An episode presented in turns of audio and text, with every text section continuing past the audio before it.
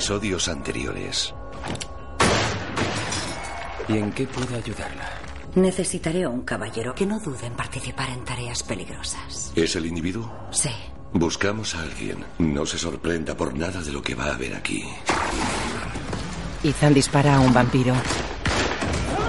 El vampiro lo lanza contra un andamio. Malcolm lo atraviesa con un estilete. No es ella.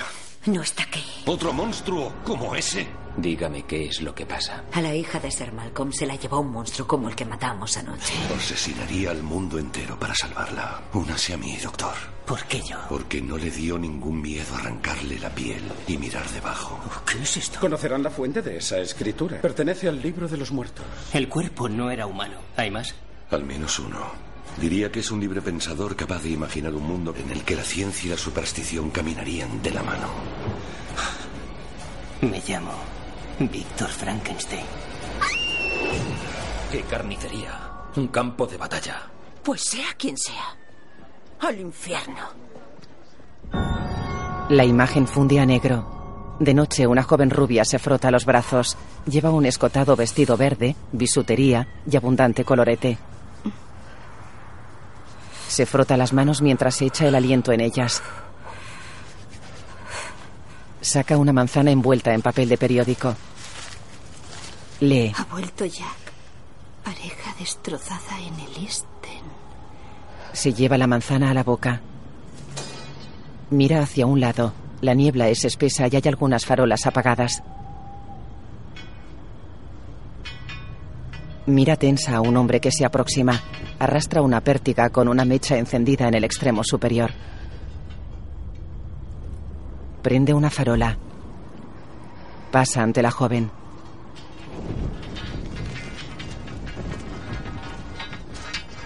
Ella lo sigue con la mirada. Está en un banco de un parque. Él se aleja entre la niebla. Ella se lleva la manzana a la boca. La mecha del farolero se apaga. La joven mira asustada.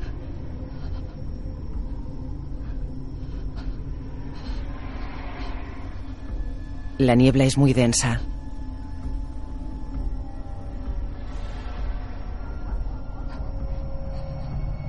La cámara se acerca a la joven que mira atemorizada.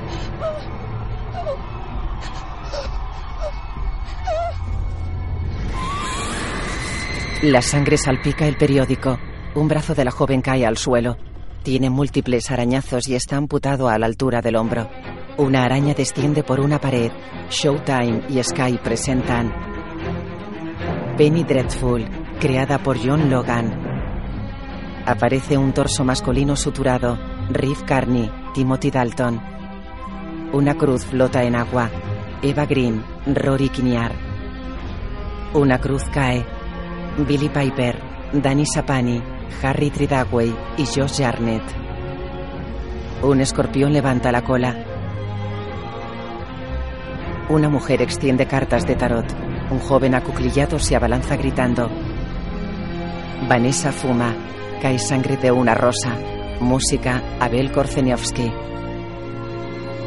Una serpiente repta sobre un collar de perlas. Un lobo abre sus fauces. Ethan mira serio. Alguien lava instrumentos de cirujano ensangrentados. Víctor realiza una autopsia. Una taza llena de sangre se desborda. Un hombre y una mujer se besan. Una polilla cae en una telaraña. La taza se rompe. Cientos de murciélagos se alejan volando al atardecer. Dirigida por Juan Antonio Bayona. La imagen funde a negro. De día, Ethan despierta sobresaltado. Gesticula dolorido.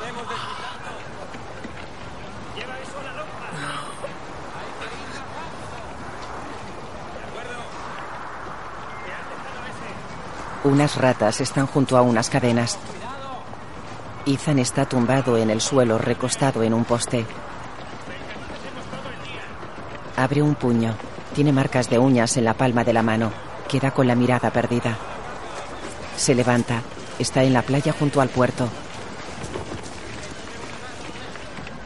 Observa a los hombres que trabajan en el muelle.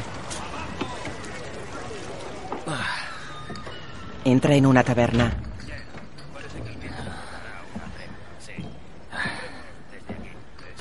Va hacia la barra. El tabernero lo mira. Una noche de esas, ¿verdad? ¿Tiene whisky? La pregunta más relevante sería la siguiente. ¿Tienes tu dinero?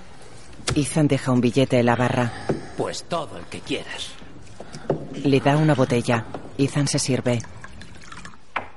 Alguien deja una cuchara y una taza en una mesa. Escribe en una libreta con las iniciales VF en la tapa. Víctor mira al resucitado, sentado frente a él. Corta un trozo de pan. El otro lo mira. Víctor come. El otro simula masticar. Víctor traga tocándose el cuello. El hombre lo mira sorprendido. Víctor coge pan y se lo da de comer al hombre.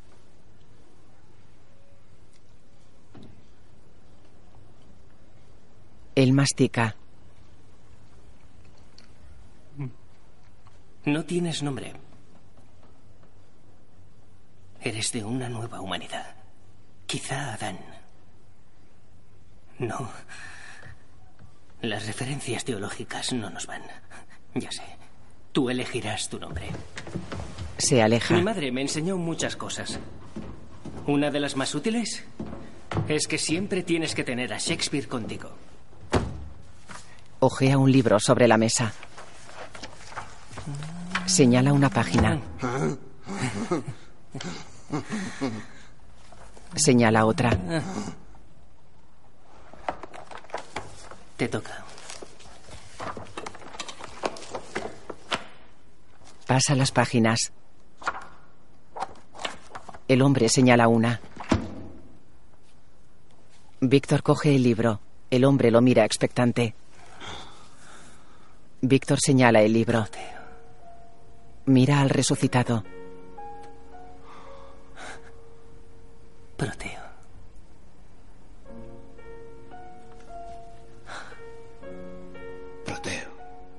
Víctor lo mira sorprendido.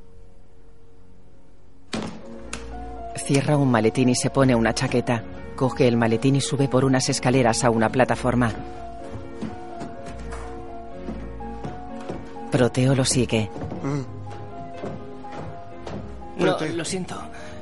Te- tengo que irme. No tardaré. Tengo una cita para ganar dinero. Somos dos bocas que alimentar. Lo acaricia y se va. Proteo lo sigue. No. Tú te quedas. Vuelvo enseguida.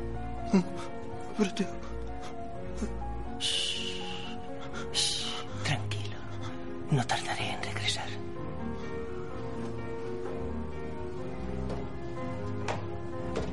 Baja por otras escaleras. Proteo mira tembloroso desde la plataforma.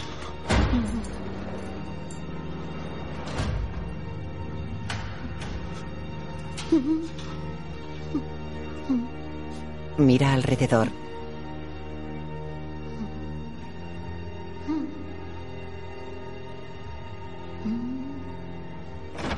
En la taberna, una pelirroja con vestido escotado sale de una habitación del piso superior y baja unas escaleras. Ethan bebe en la barra.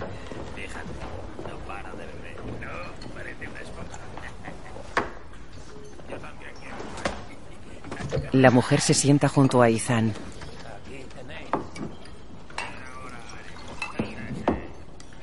Ella se sirve de la botella de Ethan y apura el vaso.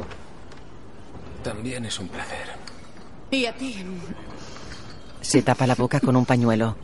¿Qué te pasa en la mano? Es muy largo. Aún es pronto. Él bebe. Una noche dura. Eres muy misterioso. Además de los marineros del demonio, no vienen muchos como tú por aquí. Americanos. Ya me sirve. Trabajaba en el mundo del espectáculo. No serás un actor, ¿verdad? No exactamente. Gracias a Dios. Una vez conocí a un actor. Siempre dejaba la habitación sin oxígeno. Yo me desmayaba. ¿Y ya lo has dejado? Creo que sí. ¿Qué haces ahora? Intento darle alas de una baraja a 50 pasos. Te será muy útil, seguro. Te sorprendería. Poco me sorprende ya. Sonríe. Tiene ojos grandes y castaños. Vives aquí, entiendo. Arriba. Un palacio. ¿Llevas mucho aquí? Un par de años. Vine en busca de esos verdes pastos de los que te hablan. E intenté trabajar en el textil, pero lo han industrializado con máquinas. Trabajé en una fábrica de Shoreditch, pero era un trabajo desalentador. Nos fueron sustituyendo por máquinas mejores. Da igual. Bebe. Siempre hay una forma de ganarse la vida si tienes carne. No lo sé. Seguro que sí.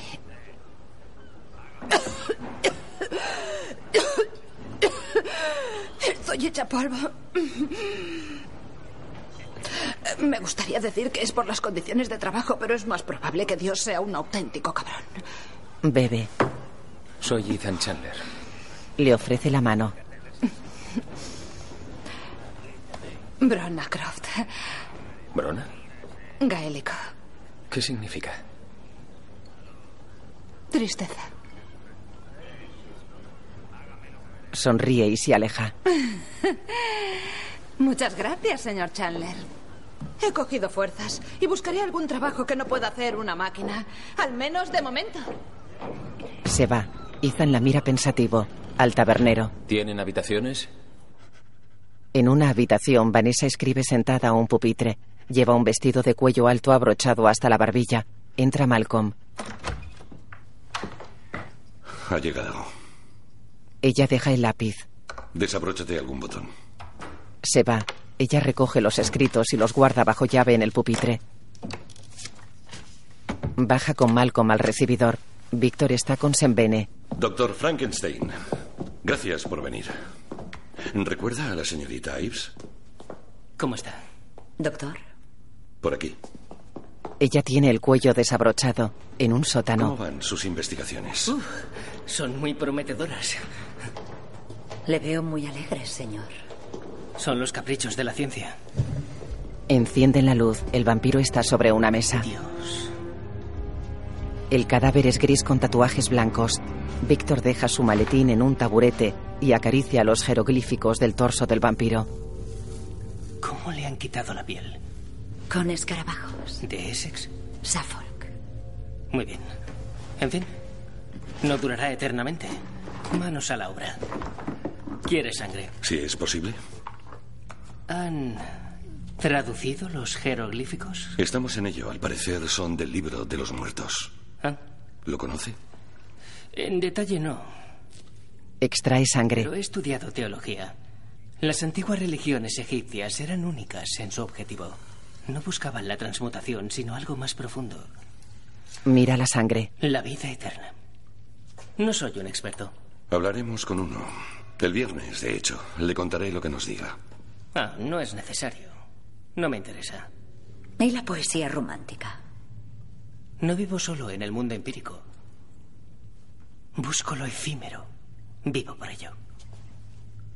Si no puedo evitar tales pensamientos, si tal fuese la intención de mis creencias. No tengo razón para lamentar lo, que, el hombre, le ha hecho, al hombre. Mira por un microscopio. Bien, confirmo que la sangre es humana, al menos de un vertebrado. Con eritrocitos y trombocitos, las demás propiedades superan ya mis conocimientos.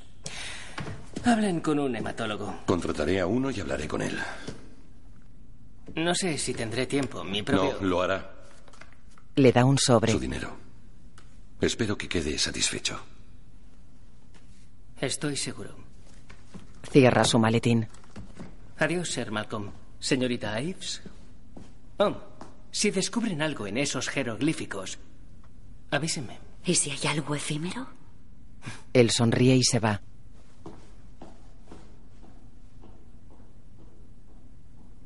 ¿Y eso de la poesía? Nuestro doctor guarda un secreto.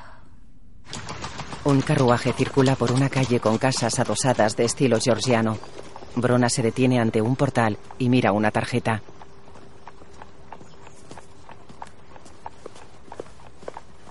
Va hacia la puerta y tira de una cuerda. Dentro, un criado la hace pasar a un salón. Ella entra despacio.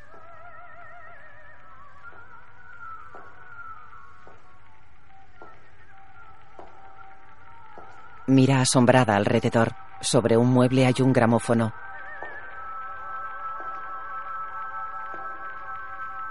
Un joven mira una pared llena de retratos. Va hacia Brona. Es moreno, delgado y de rasgos angulosos. Lleva traje negro, una camisa blanca con el cuello abierto. La sala es diáfana y hay retratos en todas las paredes. Gracias por venir. Se miran fijamente.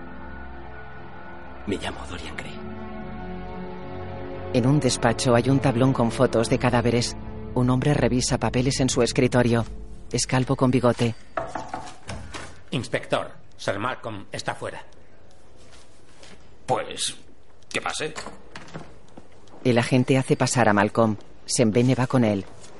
Sir Malcolm, ¿cómo está? Siéntese. Inspector, es un placer conocerle. Este es mi criado Sembene. ¿Y en qué puedo ayudarle? Busco información sobre los homicidios. ¿Como todo el mundo? Yo no soy todo el mundo. Aún así, las investigaciones son privadas. Matan a una pareja en la calle, en Hackney. Una familia es masacrada en el corazón de Londres. Necesita que le ayude. ¿Puede ayudar? Malcolm va hacia el tablón. ¿Son de Spitalfields? Eh, son fotos muy duras. Nunca he sido muy sensible. Eran galesas. Vendían verdura. Madre e hija. No tenían ni un solo enemigo. Se llevó un brazo y varios órganos internos. ¿Qué órganos? Hígado, riñón y los órganos reproductores. ¿No tienen sospechosos? Un centenar y ninguno. Con la historia en los periódicos y esas novelillas de terror no dejan de venir lunáticos a confesar. Los vecinos del East End se acusan los unos a los otros. ¿Las dejaron sin sangre? ¿Cómo dice? ¿Las dejaron sin sangre? No. ¿Cuántos años tenía la hija? Siete. ¿Cómo se llamaba? Charlotte. Charlotte. Sembene lo mira serio. ¿Es el destripador? No lo creo. Mataba a furcias. La próxima vez necesitaría ver el lugar de autos. ¿Habrá una próxima vez? Por supuesto. Gracias por su tiempo. Cuando tenga información que compartir, le avisaré. Le diré una cosa y tómesela a pecho. Si no cambia de táctica, nunca lo cogerá. Usted está buscando a un hombre y debe empezar a dar caza a un monstruo. Se va. De noche, un flash ilumina la sala de los retratos de Dorian. Dorian está en una silla con la cabeza apoyada en una mano. Lleva un batín abierto y el torso desnudo. Un hombre fotografía a Brona, que posa en ropa interior ante una cortina roja. Quítese el corsé, señorita. Ella obedece. Lleva el pelo suelto y carmín en los labios. Varios candelabros iluminan la sala. Se tapa la boca y se mira la mano. Hay sangre. Ella se limpia los labios. ¿Es la tisis? Ella asiente. Él se inclina hacia adelante. ¿Me voy, señor? No, si no quieres. Se levanta y va hacia ella. El fotógrafo se pone unas gafas.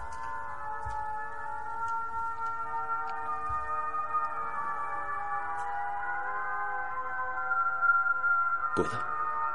Ella asiente. Él desata un lazo de su camisa interior y la trae hacia sí. Señor, no debe. No sigo las normas. Por mi enfermedad, señor. Él lame sus labios mientras le baja la camisa. Exponga las placas, Frauly. A ella. ¿Le importa? No. Un flash brilla tras ellos. Dorian acaricia los senos desnudos de la joven. Ella se estremece. Dorian le acaricia los pechos desde atrás. Brona le coge la mano y la lleva hacia su pubis. Se besan en la boca. Ella tiene los labios ensangrentados. Él le acaricia el vientre. Se acarician.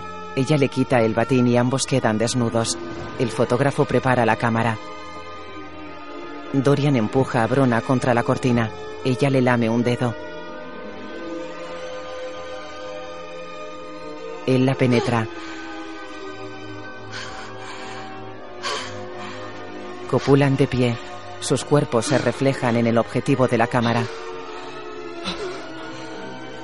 Brona se agarra a la cortina mientras él la penetra. Se cogen de la mano. Nunca me he follado a una moribunda. Siente las cosas con más intensidad. Siente dolor. ¿Y usted? Averígualo. Ella le araña la espalda. El disco gira rápido en el gramófono.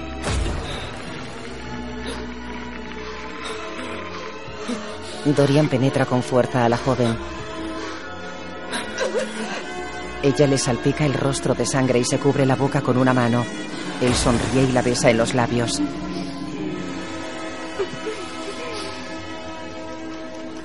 De día, en una oficina de telégrafos, un empleado entrega un mensaje a otro. Este lo lleva a otra mesa. Este ya puede clasificar. Otro empleado va hacia el mostrador con un mensaje y se lo entrega a Ethan. Es para usted. El empleado entinta una pluma y se la ofrece. Ethan firma un libro. Lee el mensaje apoyado en una columna. Ethan, ya es hora de que regreses.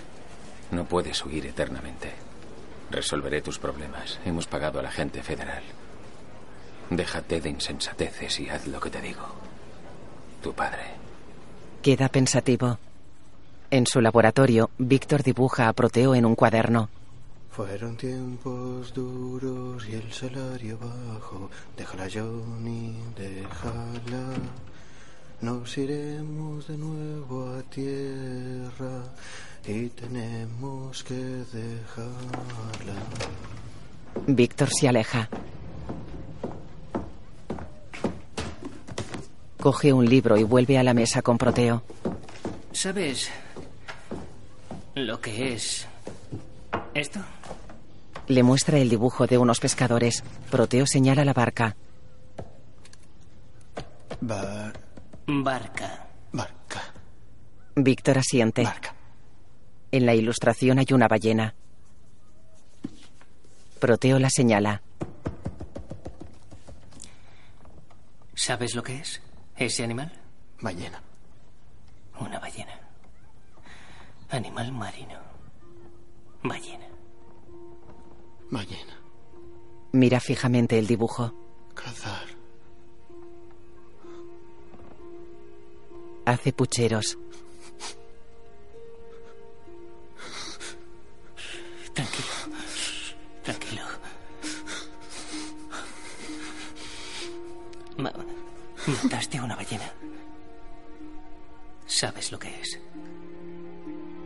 Proteo asiente y se señala.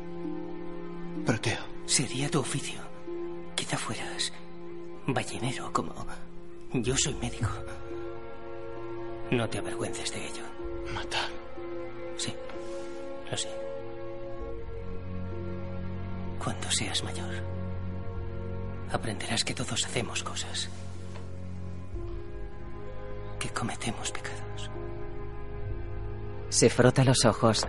Proteo se levanta y sirve agua en una taza. Derrama un poco. Deja la botella en la mesa y acerca la taza a Víctor. Víctor sonríe con ojos llorosos. Gracias, Proteo. Víctor. Víctor levanta la taza y bebe. Proteo mira hacia arriba iluminado por el sol. Déjala, Johnny.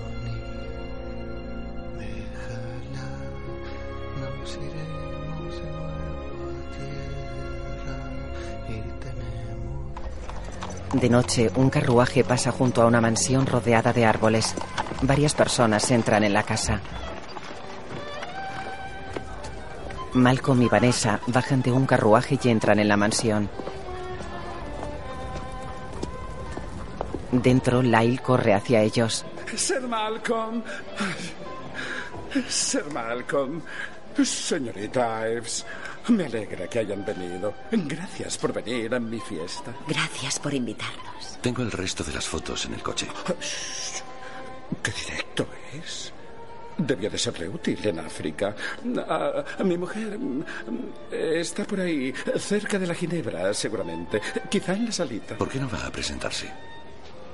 Claro, Sir Malcolm. Adelante. Daremos una vuelta. A ver qué maldad encontramos.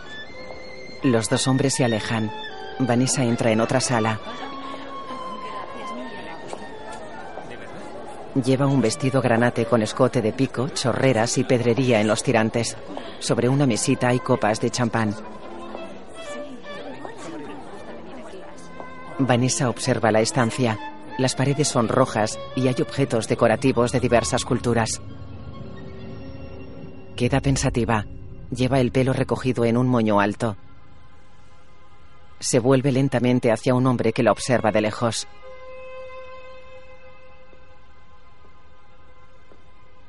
Dorian va hacia ella. Viste traje negro y lleva los botones superiores de la camisa desabrochados. Me llamo Dorian Gray. Vanessa Ives. Un placer, señorita. He, he podido notar su escepticismo. ¿Soy escéptica? Esta sala, la Shinmasegi, es un tanto agresiva y la elección de los muebles es caprichosa. En esta sala hay objetos japoneses, tailandeses, egipcios, balineses.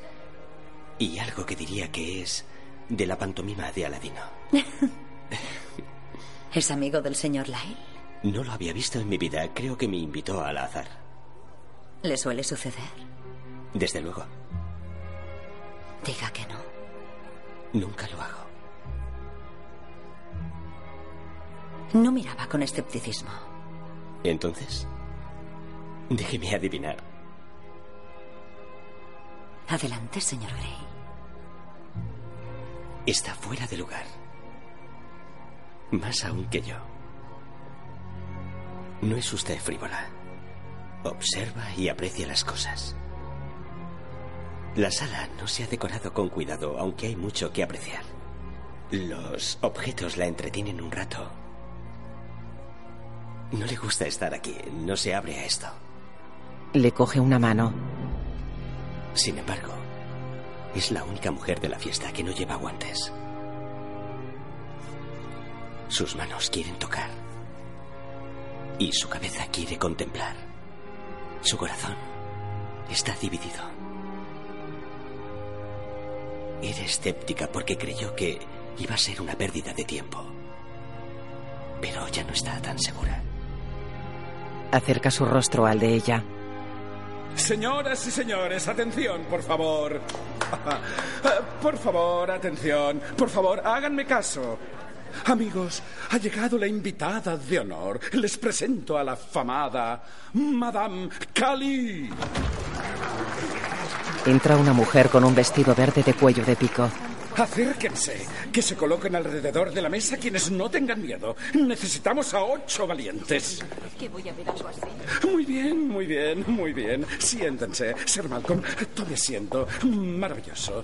Siéntense, siéntense. Él, Malcolm, Dorian y Vanessa se sientan. Unos criados encienden un candelabro en el centro de la mesa de vidrio. Otro baja las luces.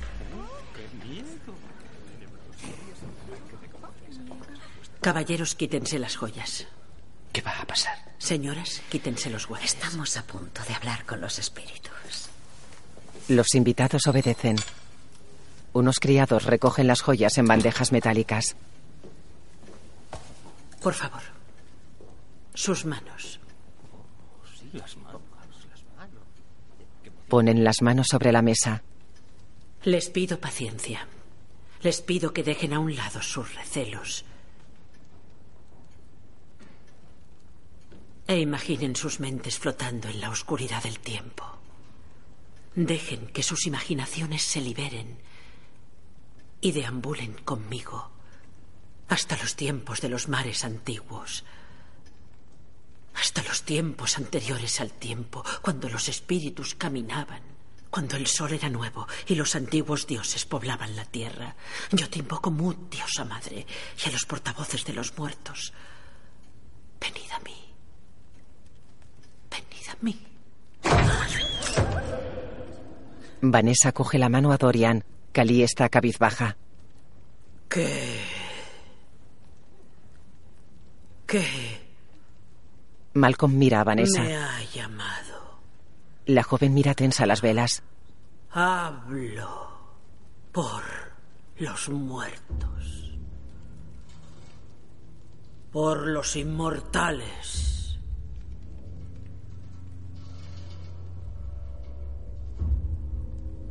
Levanta la mirada. Hay otro más.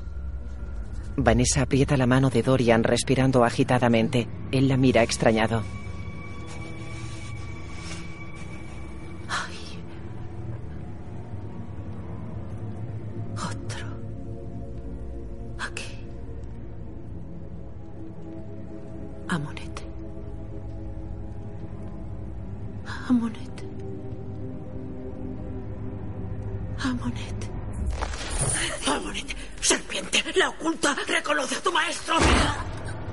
Tiembla con los ojos en blanco y se retuerce en la silla.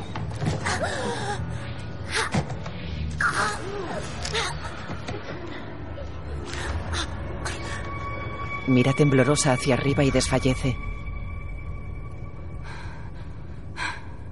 Se incorpora.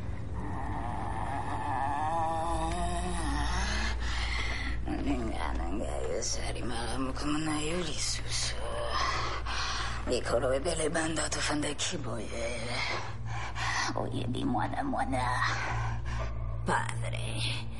A Malcolm. Padre mío, déjame ir con usted. Lo pasaremos en grande allí. Quiero ir con usted. Será una aventura y me enseñará. Demostraré que soy un explorador. Peter le quiere, padre.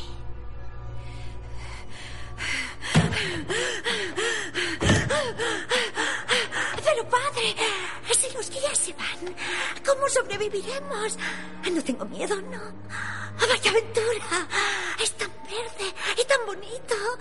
Pero los guías se mueren y no puedo seguir. Tengo disentería. Estoy sangrando. Dios, sangro. Y ahora cago sangre. Ya no me quedan calzones. Lo siento.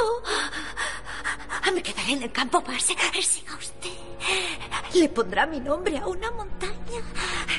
Está orgulloso de mí. Las velas y el fuego de un hogar se apagan. Vanessa se reclina.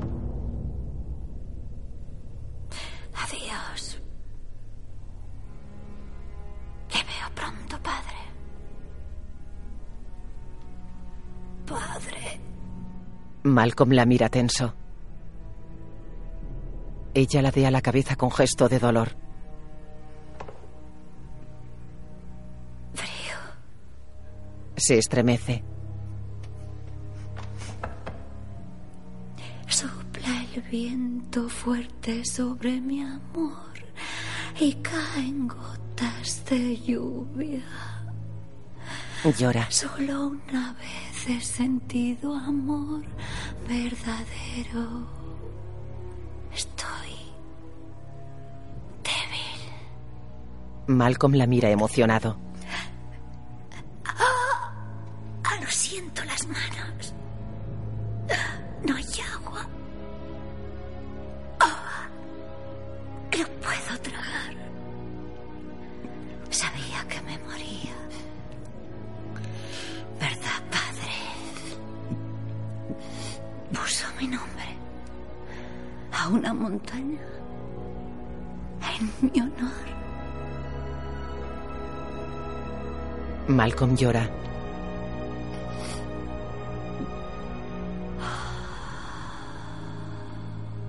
Vanessa queda inmóvil con la cabeza apoyada en el respaldo.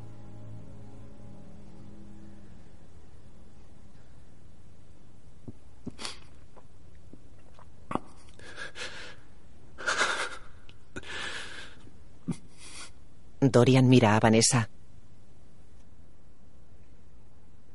Ella inspira. ¿Otra vez? ¿Qué pasa? Vanessa se retuerce en la silla, se suelta el pelo y se apoya en la mesa. ¿A niña? No, mucho más vieja. La mesa se agrieta y las puertas se cierran. Padre, Mina le espera. No. Malcolm se levanta. Vanessa se pasa un dedo por los labios entreabiertos. Malcolm la mira con rabia. Quería... Quería saber cuándo se dio cuenta de que quería follársela. ¿Por qué no fueron más discretos? Vanessa los oyó. A los dos. Los oyó follar y sintió curiosidad. Se acercó, dio la vuelta a la esquina y los vio. A los dos. Sí. Follando, metiéndosela. Malcolm la mira furioso. Vanessa lo vio todo. Tira la silla y sube a la mesa. Tu animal. Es un hombre a un animal. Es un hombre a un animal. Traidor. ¡Monstruo! Se pone en pie. Le miro a los ojos y están llenos de sangre como la del culo de Peter. Tiene los labios tan rojos como la sangre de su coño.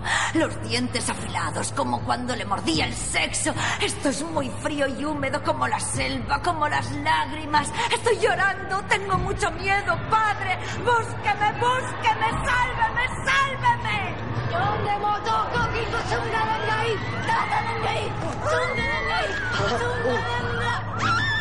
Se dobla hacia atrás.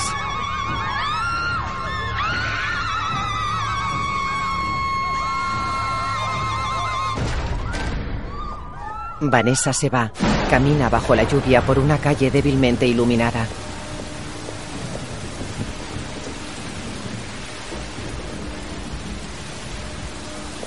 Se cruza con un joven. Ambos se detienen. Se acercan. Ella le pasa la mano por la cara. Le rompe la camisa y lo empuja contra la pared. En casa de Lyle, Malcolm está sentado a la mesa de vidrio. En la calle, Vanessa desabrocha los pantalones del joven y le lame la barbilla. Se mueve rítmicamente sobre él.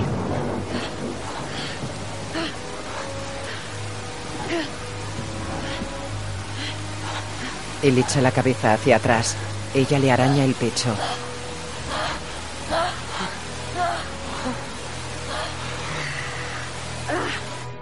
Malcolm tiene la mirada perdida. En la calle, Vanessa y el joven copulan. Dorian los mira serio desde una esquina.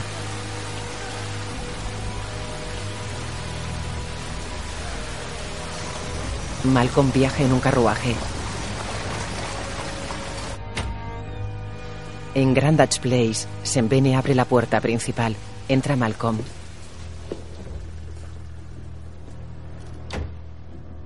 Sube las escaleras con aspecto cansado.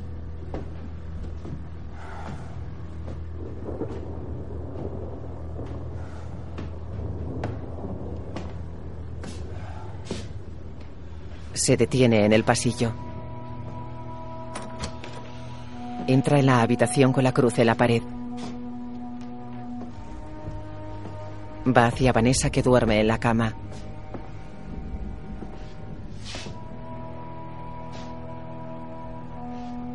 Malcolm la arropa.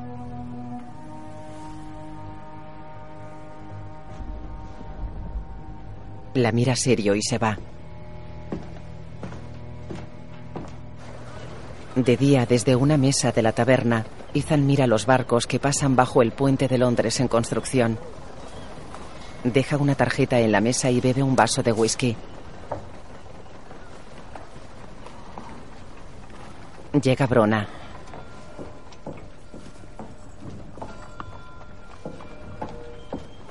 Pasa tras Ethan. ¿Desayunas, señorita Croft? Ella se acerca. ¿El agape habitual? Él muestra la botella. No me niego. Se sienta. Y llámame Brona. Es muy ridículo como dices señorita Croft. No soy una señorita. Creo que estás de broma. Como todos los americanos. Exacto. ¿Has encontrado trabajo? Cuesta dar con uno que se haga de pie. Y he encontrado algo más. Un tema de fotografía, ¿sabes? ¿Para calendarios y demás? Si lo vas a colgar en un burdel, las fotos son subidas de tono.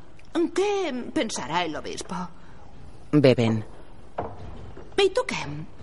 ¿No buscas un empleo? Yo ya tengo. Soy supervisor marítimo. Me siento y compruebo que los barcos pasen bien. Anoche casi choca uno.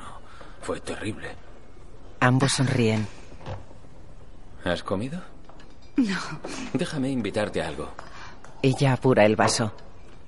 Debo dormir. Gracias. Se aleja. ¿Cenamos esta noche?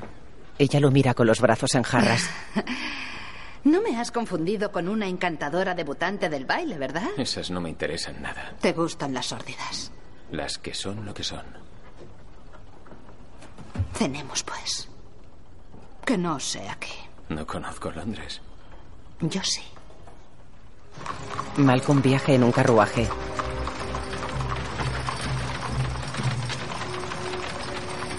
Paran ante la mansión de Lyle. Malcolm va hacia la puerta. Un criado le abre. Lyle fuma de pie en la sala donde hicieron espiritismo. Lleva un batín. No la vuelvo a invitar. Malcolm está en un sofá. Aunque he de decir que dejó en evidencia a Cali. Fue un número fascinante. Los diletantes estaban escandalizados. Pero si uno se mete con las fuerzas de la oscuridad, debe esperar ciertos momentos de incomodidad. Y ese lenguaje. Mis disculpas. Mi mujer se asustó. La ginebra le ayudó. Bien, vamos a ver eso. Abre un dossier y mira fotos de los jeroglíficos. Ah, sí, estas son las que había visto. Le han traducido algunas, ¿cierto? No. No. Esta figura, la de la cabeza de serpiente, es Amonet la que realizó una interpretación estelar anoche. ¿Y quién es? Una diosa. La oculta. ¿Por qué la oculta? Porque a pesar de su aspecto de diosa, lleva un monstruo en su interior. No como la señorita Ives. Observa la foto con una lupa y mira sorprendido a Malcolm. Revisa el dibujo. En él, Amonet y Amon-Ra sostienen juntos una lanza de dos puntas. Esto es nuevo. ¿Qué quiere decir? Que nadie lo ha visto nunca. ¿Cómo lo sabe? Porque es imposible. ¿Hay más así? ¿Más fotos? Sí. Le pediré una cosa. No sé dónde encontró esto, ni por qué cree que lo necesita. Pero tiene que olvidarse de que lo ha visto. Dígame por qué. Lyle se sirve brandy. Amonet era la esposa de Amon-Ra, uno de los grandes dioses. Él fue el primer oculto, el primer príncipe serpiente, llamado así no por poseer alguna de sus cualidades, sino por el hecho de renacer, como ellas mudan de piel, a una vida más perpetua, Bebe. en la que se alimenta de las almas de otros seres. Amonet y Amon-Ra nunca aparecen en un mismo hechizo. Es inconcebible para la religión faraónica unirlos. Sus historias se mantienen totalmente separadas. ¿Por qué? Porque si alguna vez se unieran, Amonet mutaría en la madre del mal. Toda luz se apagaría. Nuestro mundo oscurecería. Los ocultos saldrían y gobernarían. Amonet y Amon-Ra unidos. Esto es un hechizo. Es la aniquilación del hombre y la llegada de la bestia. Malcolm queda pensativo. No le cuente esto a Vanessa. Al fin y al cabo, ¿quién quiere saber qué le acecha el diablo? En su cuarto, Vanessa fuma sujetando el cigarrillo con unas pinzas. La cámara se aproxima lentamente a su puerta.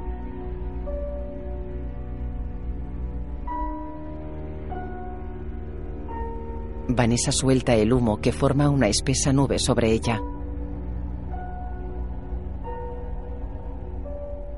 En su laboratorio, Víctor se pone una chaqueta. ¿Cuánto? Víctor, ¿cuánto rato de paseo? Largo, ¿eh? Víctor, ¿sí? Todo en un día. Una noche. Ya anochece. Adiós al día. Noche.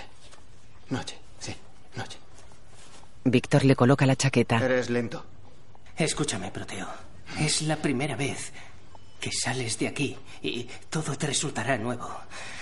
Mantén la calma, ¿eh? Sí. Víctor. Salen a la calle por la puerta metálica. Proteo lleva un gorro de lana. Mira sorprendido alrededor.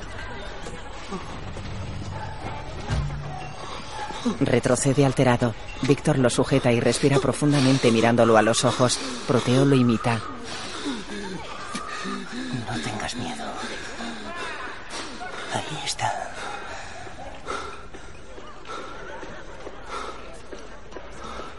Todo. Proteo avanza despacio.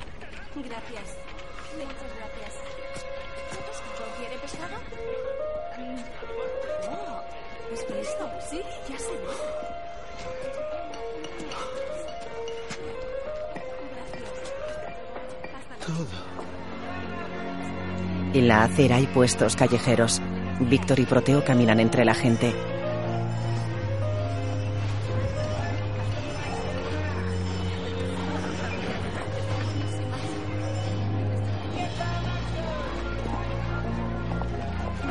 Proteo se señala el oído.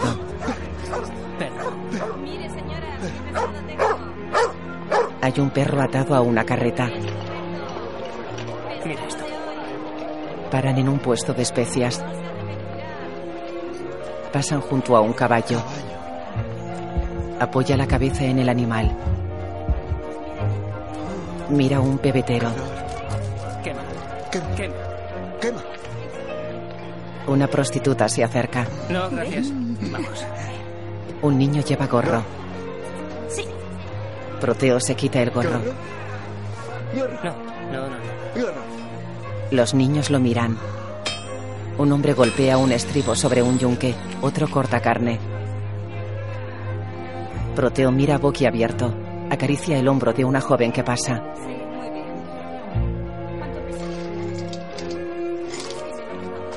Compran castañas.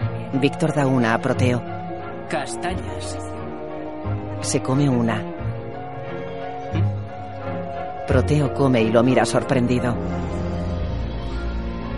El sol de la tarde los ilumina. Mira. Señala el cielo. De cara al sol, Proteo cierra los ojos sonriente. Al anochecer pasan bajo un arco. Proteo mira una farola. Luces de Navidad. ¿Qué? No, eso se llama luz de gas. Es un producto químico invisible. Tiene propiedades combustibles y produce iluminación. Luces de Navidad. No discutiré. Señala unas gaviotas y luego una fragata que surca el río.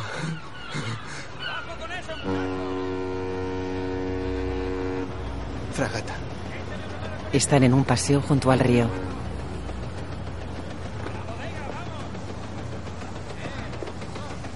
Proteo señala sonriente los barcos. Balandro. Gabarra. Gavia. Bolina. Botavara de foque. Víctor está tras él. Queda serio. Esposa. ¿Qué has dicho? En el muelle. Esposa.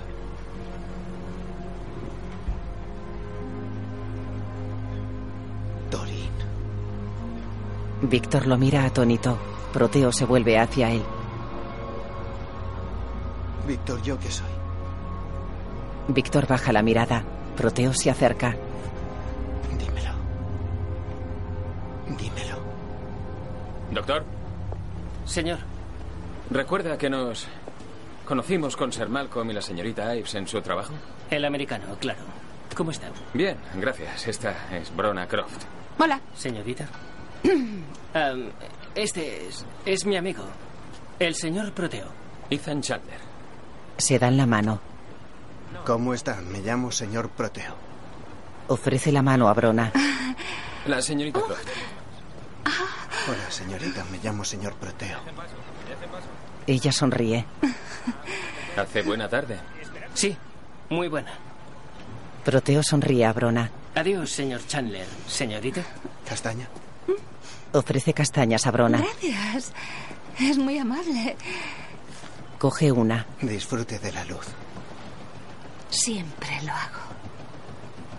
Come sonriente. Víctor tira de Proteo y se van. Ethan mira sonriente a la joven. ¿Qué? Víctor y Proteo entran en el laboratorio. Víctor lleva una lámpara. Eh, ¿Qué más? Hemos visto la fragata y el palandro. Ah, el bajel. Víctor ajusta la otra puerta. Al conocer al señor Ethan Chandler y la señorita Brona Croft, los amigos del río. Bueno, amigos tal vez no.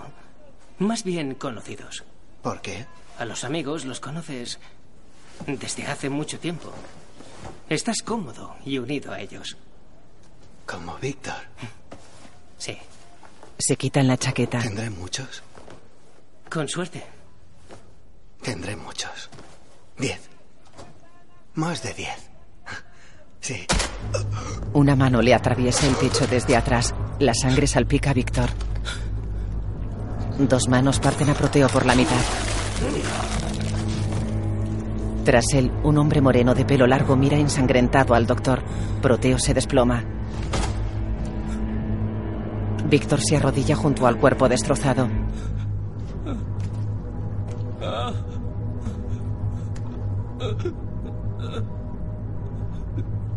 Mira tembloroso al atacante. Tu primogénito ha regresado. La imagen funde a negro. Simon Russell, Alex Price y Helen McCrory como Madame Cali.